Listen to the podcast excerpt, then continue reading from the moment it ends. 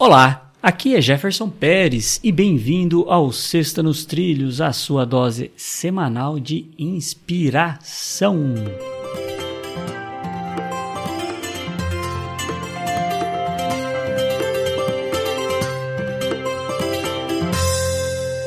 E aí, Edward? Bastante inspirado e nos trilhos? Uau! E eu tô inspirado. Uau, o cara já foi ali, tá acelerado hoje. Você percebeu pelo meu uau, né? Eu acho que eu sei porque você tá acelerado. É que a frase é de Marilyn Monroe. Ela, uma que dançou assim num lugar que via um vento por baixo do, da saia dela, não era? Era sex symbol americana. Então, a frase é dela, ó. Olha o que ela deixou aí pra gente, ó. Pra gente refletir nessa sexta-feira para colocar a nossa vida nos trilhos e sair daqui inspirado. Começa assim, ó. Você falhar uma vez não significa que vá falhar sempre. Marilyn Monroe. É, essa frase é aquela que a gente pode dizer que é o óbvio que não é tão óbvio. Porque o óbvio não é óbvio. Que deveria ser óbvio, né? E deveria ser óbvio. Vocês entenderam, né, pessoal? Porque assim, tem coisas que a gente, a gente sabe disso. Ah, não vou falhar sempre. Mas às vezes a gente age como se fosse falhar o tempo todo. E tem muitas pessoas que desistem de re realizar várias coisas.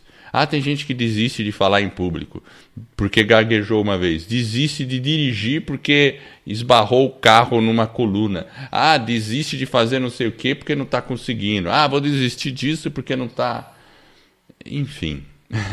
né? Quantas coisas a gente vê as pessoas desistindo porque falhou porque não deu certo da primeira ou da segunda vez, ou até mesmo da terceira. E eu que sou praticante de artes marciais, e a gente tem que treinar sempre, e a gente vai falhar, vai falhar, vai falhar, e tem que ficar treinando sempre para conseguir executar aquilo e não falhar da próxima vez. É, é. interessante. É. Eu acho que a falha, né, o erro ali eventual, o que tem que ter é um processo evolutivo. Né? Você faz, Exato. você descobre um jeito de não fazer, né? mas você aprende algumas coisas e aí você ajusta o que precisa ser ajustado, faz novamente e alcança um outro resultado que talvez também seja uma falha, mas esse novo resultado te deixa mais próximo daquilo que você desejava. É. E assim sucessivamente. É óbvio que você não precisa ficar falhando sempre, mas é, vai ter problemas, na, vida não é perfeita, então vai ter os, as falhas ao longo do caminho e realmente não vão ser poucas, mas é possível evoluir, caminhar e seguir em frente. Concorda, Edward?